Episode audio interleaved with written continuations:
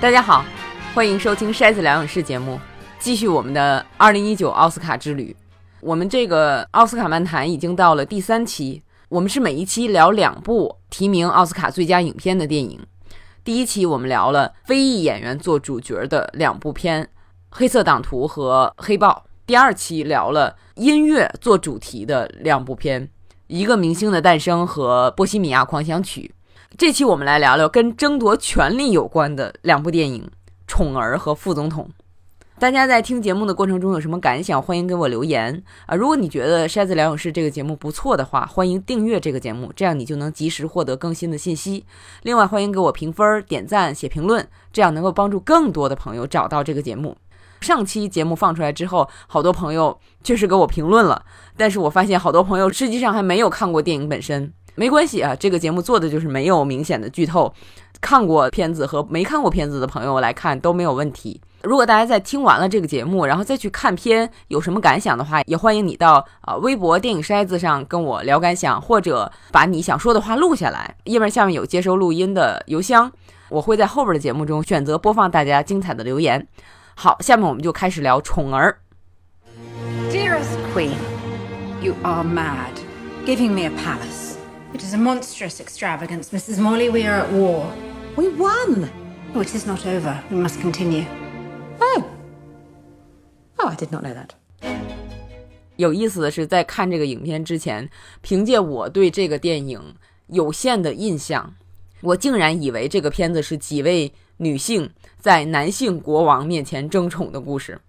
所以，当我看到电影本身，发现是争女王的宠的时候，我觉得特别惭愧。男权思想先入为主的这个习惯，一时半会儿是改不了了。这部片子讲的是历史上的大不列颠女王安妮女王和她的宠臣 Sarah 还有 Abigail 两个人的关系。在今年获得奥斯卡最佳影片提名的八部电影里边，其中有五部是根据真实事件和原型改编的。那么这部也是其中一部，但是它相对来说是历史片嘛，离我们比较远。所以虽然影片的情节啊、人物关系都参考了历史，但是导演没有打算精准的再现历史，而是让历史为我所用，完全为他想要在影片里表达的内容服务。那这部片获得了十项奥斯卡提名，可以说该提的都提了：最佳影片、最佳原创剧本、导演、剪辑、摄影。三位主演，三位女演员分别是一位获得了最佳女主角提名，两位获得了最佳女配角提名，还有服装设计、布景设计。从提名上，你就可以感觉到这是非常全面的一部片，也是这八部影片里观赏性最强的影片之一。呃，这个片的导演非常有个性，是一位来自希腊的导演欧格斯·兰斯莫斯。如果你看过他之前的作品，龙虾和圣鹿之死，就会知道他拍古装片也绝对不会是普通的古装片。比如，呃，不像我们想象中的那种讲古代皇宫的片子，展现古装的华美啊，建筑的那种精美和富丽堂皇。它不是这个片子里女性的服装都是素色的，以黑白两色为主啊，有的时候有一点深蓝。呃，男性的服装倒是相对丰富一些。那么表现了那个时代男性化妆啊、戴夸张的假发的那种特征，但是男性角色在这里边不太重要，故事就集中在三个女性身上，而且片子里的建筑虽然是给人感觉很宏大，但是又很压抑，就是它的镜头好多是仰视人物的，那么这个镜头里边会带着屋顶，这个屋顶就像压在人头上似的，啊，特别压抑，再有有时候就是显得特别空旷。楼道啊，卧室啊，就是给人感觉特别孤独。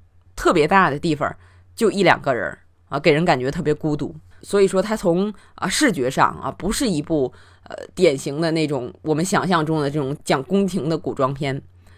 那么，它也不是一部常见的那种争宠的片子。它的素材确实是两个人争宠，处理不好会非常俗气。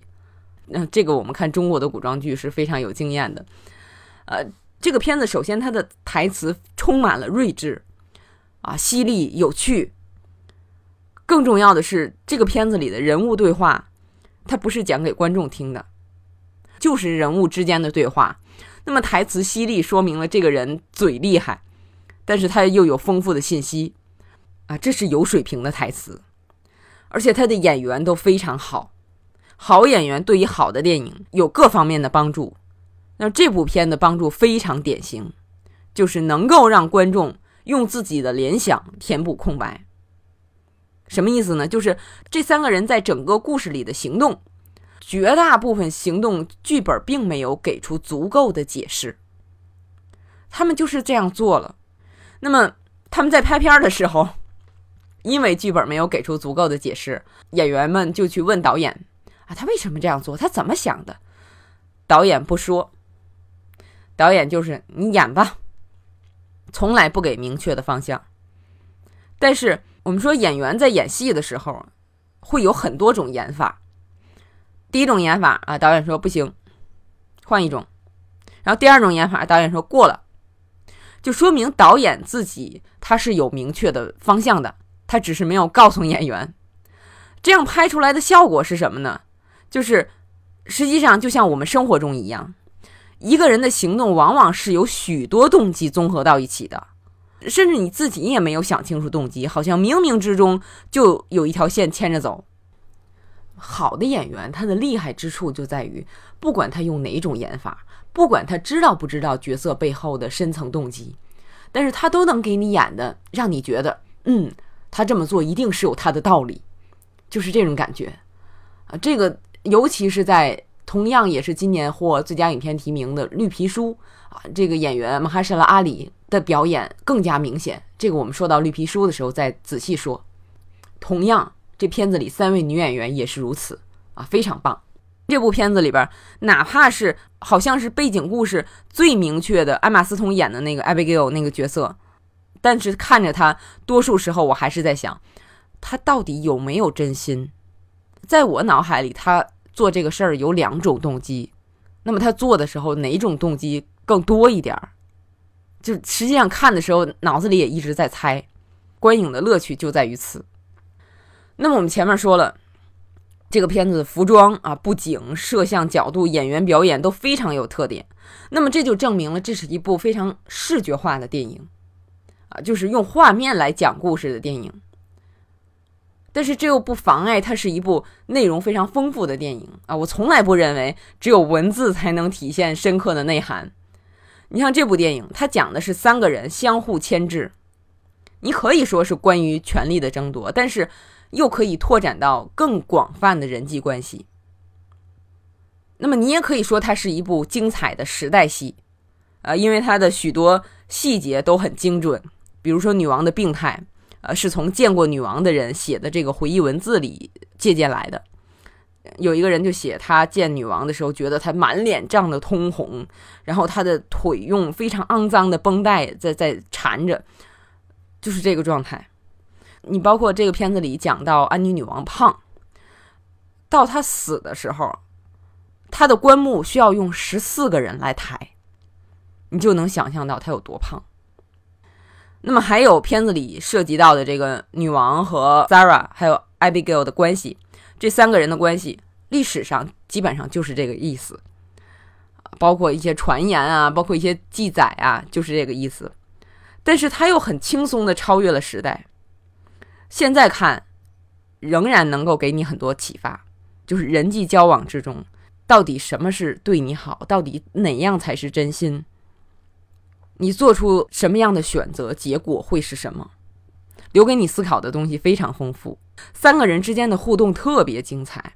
你看这个片子的时候，就像在看啊一盘对弈，看他们每个人怎样安排自己的棋子。这里边演 Sarah 的演员 Richard Wise 就说，这个片子里女演员的服饰大多是黑白的，啊，就像棋盘一样。我觉得他话里有话，实际上也是有这个几个人之间下棋的意思，对弈的意思。这真的可以说是这个导演。最有亲和力的一部片了。第一期漫谈节目里，我们说到《黑色党徒》的时候，就说这是斯派克里最接近大众欣赏习惯的一部片了，因为他以前的片感情表达都非常炽烈，但是《黑色党徒》呢就很隐忍。那么《宠儿》可以说是导演欧格斯·兰斯莫斯最正常的一部片了，因为他之前的《龙虾》也好，《圣路之死》也好，都太怪了，多数观众可能看着会很不舒服。圣路之死，我看的是相当不舒服，而且那两部片跟《宠儿》一样啊，它都有对肉体的摧残。看了三部片之后，我发现导演真的很好这口，但是他用的很到位啊，不是只是怪情趣而已。他的这些片子实际上都是在一个呃相对封闭的空间中建立一种规则，规则里边的人都要遵守它。你像龙虾啊，它就是一个类似旅馆的地方，那么在里边安排男女双方相亲。呃，如果一个单身的人在一定时间里边不能找到伴侣，那你就选吧，你要变成一种动物。然后男主角选的就是龙虾，所以这个片子就叫《龙虾》。《宠儿》里的演员 Rachel Weisz 就是龙虾的女主角，而那个旅馆里一位女性的啊组织或者说管理人员，就是《宠儿》里边演女王安妮的奥利维亚·科尔曼啊，就是这导演实际上很喜欢用熟悉的演员。科尔曼作为英国女演员啊，前两天获得了这个英国电影学院的最佳女演员奖。啊，但是到了美国电影学院啊，估计奥斯卡还是贤妻的格伦·克洛斯的。两位争宠的女演员艾玛·斯通和 Rachel Wise 也都获得了奥斯卡提名，但是这两个人之前都有奥斯卡了。呃，实际上我特别喜欢 Rachel Wise 这个演员，呃，一方面他有着我喜欢的标准长相啊，我我朋友就说我无论男女都喜欢浓眉大眼的，嗯，而且他在。片子里的这个形象和性格都很帅气，呃，而且我觉得我有些地方，你像做事儿可能有一点像他在片子里这个角色。啊。比如，如果我爱这个人，我绝对不会为了讨好说他好话，以至于我有个朋友拒绝跟我聊影视。啊，因为他喜欢的作品经常被我说成烂片儿，他觉得自己受到了蔑视，但实际上我只是想给他推荐好东西而已。关于宠儿就说这么多。下面我们来聊聊另一部啊提名奥斯卡最佳影片的电影《副总统》。I want you to be my VP. I want you. You're my vice. I'm the CEO of a large company. And I have been Secretary of Defense. And I have been White House Chief of Staff. The Vice Presidency is a mostly symbolic job. Uh-huh. However, if we came to a uh, different understanding. Yeah, right. I like that. 前面我们说宠儿是争夺权力的故事，当然副总统更是啊。实际上，今年初有一部比副总统强得多的片子啊，也是政治题材的喜剧，是《斯大林之死》啊。我在二零一八年好片总结的那期节目里边说到过。啊，为什么要提那部片呢？是因为我忘了是名利场还是 NPR 的文化记者在 Podcast 里聊啊这个电影的时候说，看宠儿的时候，他觉得他能理解啊这个片子里的人争夺权力的深层动机，但是看斯大林之死的时候不能。但是我觉得我理解后者的动机很容易，或者说那个电影的本意并不是向你揭示这些人的动机。而是单纯的想要展现斯大林死后这种混乱的夺权局面。那么相比之下，我觉得《副总统》这个电影就是那种不能提供充分动机的片子，而且它是一个必须提供动机的片子，因为你看片头就能明白，它是一个传记片儿，它是讲小布什政府的副总统迪克·切尼，而且他不是从切尼当上副总统讲起啊，他是从他大学的时候就讲起了。啊，怎么被学校赶出来？怎么做这个架电线的工人？啊，怎么被这个妻子羞辱、激将？呃，之后奋发图强，获得了在国会工作的机会。啊，当过这个国防部长、白宫幕僚长，之后又离开这个政界，给大公司当顾问。啊，之后又怎么回到政坛，当上了副总统？怎么从总统的手里把实权都揽过来？啊，包括他在伊拉克战争中扮演的角色等等，就这个片子给你感觉是什么呢？就是从尼克松时代到小布什时代，几十年来共和党掌权时候做的许多啊，后来被认为是坏事儿的事儿，好像都跟切尼有关。用这个演切尼的演员啊，克里斯蒂安贝尔在领金球奖时的话来解释，那就是我是受了撒旦的启发来演切尼的。就当时我听这话的时候，觉得很解气。但是后来我看电影的时候发现，哦，这电影就是这样的。NPR 的文化专栏记者就说，实在是不能认同啊，这个电影这样做，就是把几十年美国政府做的坏事儿全都算到切尼头上了。你想，这是 NPR 的记者啊，被认为是左翼的媒体啊，人家都不认可。在影片比较靠前的地方啊，有一点就是，呃，切尼跟拉姆斯菲尔德两个人开玩笑啊，这个一起大笑，实际上他是想表现的，他们就是单纯的作恶啊，没有信仰。但是用好多影评人的话来说，切尼当然是有信仰的，他是非常坚定的共和党人，真的是没有人认为自己是坏人。单纯为了作恶而作恶的这个人是不存在的，啊，这也是我现在回头看我自己小时候看的片子，啊，这个地主老财都变着法害人，现在看起来那种片子都特别弱智啊，也是一样的道理。但是我们退一步讲，OK，你这个片子是喜剧，你可以把人物表现的卡通化，你可以把整部片儿漫画化，但是这部片子又不愿意这样做。他的导演兼编剧是凭《大空头》啊拿到奥斯卡最佳剧本奖的亚当麦凯。那么，《大空头》那部片子是把零八年金融危机的前因后果，还有几个有眼光的人是怎么借这场危机赚钱的，啊，讲的特别清楚。这部片子里边，《副总统》这部片子里边，他又想用类似的手法，那么把政府运作讲清楚。但是跨越了好几十年，许多事儿，啊，事儿实在太多了，多数都是潦潦草草啊，没讲清楚。就是他讲知识的时候，一往现实上推，那么他的漫画风又不合适了。啊，这个片子里甚至还专门有一段让两个人物用大段的这种沙翁台词来对话，让人特别出戏。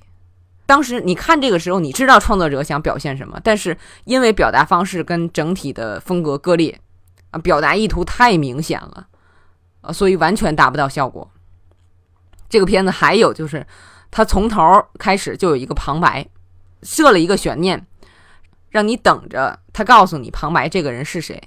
但是当你最终知道他是谁的时候，觉得好失望啊！我等了半天，你就告诉我这个，这种感觉。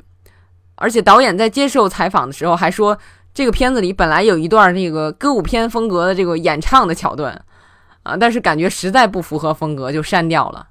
哎呦，我的天，他也知道乱。就是总体来说，就是副总统这个片子可以说是多点出击都没弄好啊，真的就是乱就一个字。相比之下啊，我们刚才聊的那个宠儿，它的历史背景非常模糊。你知道他们在打仗，大臣们在争论啊，到底打还是不打？你知道这个就行了。那么剩下绝大部分时间都在展现三个人之间的互动，战争只是影响因素之一。如果我们说《宠儿》那部电影用了大段时间在向你显摆历史知识上，或者说拿出一大段时间来讲述啊，这个安妮女王和啊公爵夫人 Sarah 两个人儿时的经历的话。那么这个片子绝对没有现在这么有力。当然，我不是说两部片子都要拍成一种结构，但是哪怕这是两种风格的电影，正好今天我们放在一起聊了，那么你借这个对比就可以更好的体会到副总统这个片子到底为什么不奏效。那他为什么还获提名了呢？我觉得解释这个事儿的时候，这个 NPR 的记者说的特别好。这个片子给人感觉是一个重要的电影，导演有名，演员有名，有真实的原型，它是批判政府的这么一个故事，这么大胆的批判，这么重要的题材，就这样一个片子被推到人们面前的时候，作为电影人来讲，好像就更凸显电影这门艺术的重要性了。作为电影产业的从业者，希望给人们留下这么一个印象。但是得奖又是另外一回事了啊！这个别说其他的奖得不了啊，贝尔演的切尼也得不了奖。为什么？一个是因为去年 Gary Altman 演丘吉尔得了奖，我去年也做了音频节目，呃，当时只发在了电影筛子微信里。当时我就说，影礼场的几个记者聊，就是他演这个丘吉尔，就这种表演到底是给表演的奖还是给模仿的奖呢？就当时实际上已经有人反感了，今年再来一个绝对不会给了。而且还有一个原因就是去年要给给的是丘吉尔，今年给的是切尼，这个也不一样，就跟原型是正面反面角色也有关。啊，说了半天好像关于这部电影一句好话都没有说，但实际上还是有一件好事儿的。导演啊兼编剧亚当·麦凯跟贝尔在拍这个片子的时候，曾经讨论过怎么表现切尼犯心脏病，因为切尼真的是犯了好几次心脏病。当时贝尔就问啊，怎么演啊？这个胃口不舒服演不演？啊，麦凯说是怎怎么胃口不舒服？贝尔说这个在犯心脏病的时候很常见哦，确实是方法派。结果片子拍完不久啊，亚当麦凯自己在家的时候觉得难受，胃口不舒服，他想起来克里斯蒂安贝尔说的话了，赶紧去吃阿司匹林，打九幺幺。医生来了，问你为什么吃这个药？啊一般胃口不舒服不会想到立刻吃这个药，因为你吃了这个药，你心脏没有受损，你做的特别对。你做的蠢事儿是抽烟，然后麦凯就从此戒了烟。亚当麦凯原来是长寿的综艺节目《啊周末夜现场》，就是 S N L 的首席编剧，后来出来拍电影，还凭这个大空头拿了这个奥斯卡最佳编剧奖。可以说，以喜剧方式讲严肃题材的导演和编剧不多啊。这个实际上是在沿袭他在 S N L 时做的事儿啊，我觉得非常难得啊。虽然这部片不好看啊，但是可以说这片儿 实际上就在某种程度上救了他的命啊。我对他以后的作品还是很期待的。今天聊的这个宠儿也好啊，副总统也好，其实都是有一点喜剧的元素啊，也都是关于权力的故事。那么对普通人来讲，可能觉得你看他们这个争夺权力这个事儿跟我没有关系啊。但是如果你懂了一点其中的心理层面的东西，至少不会对当下许多事儿大惊小怪了会发现那些人不过也是普通人而已。我觉得能够帮助我们活得从容点儿，这不也挺好吗？好，这期节目就跟大家聊到这儿，欢迎大家给我留言，告诉我你看完这两部片的感受。另外，欢迎点赞、评分，或者到新浪微博和微信啊搜“电影筛子”。好，谢谢大家，我们下期节目再见。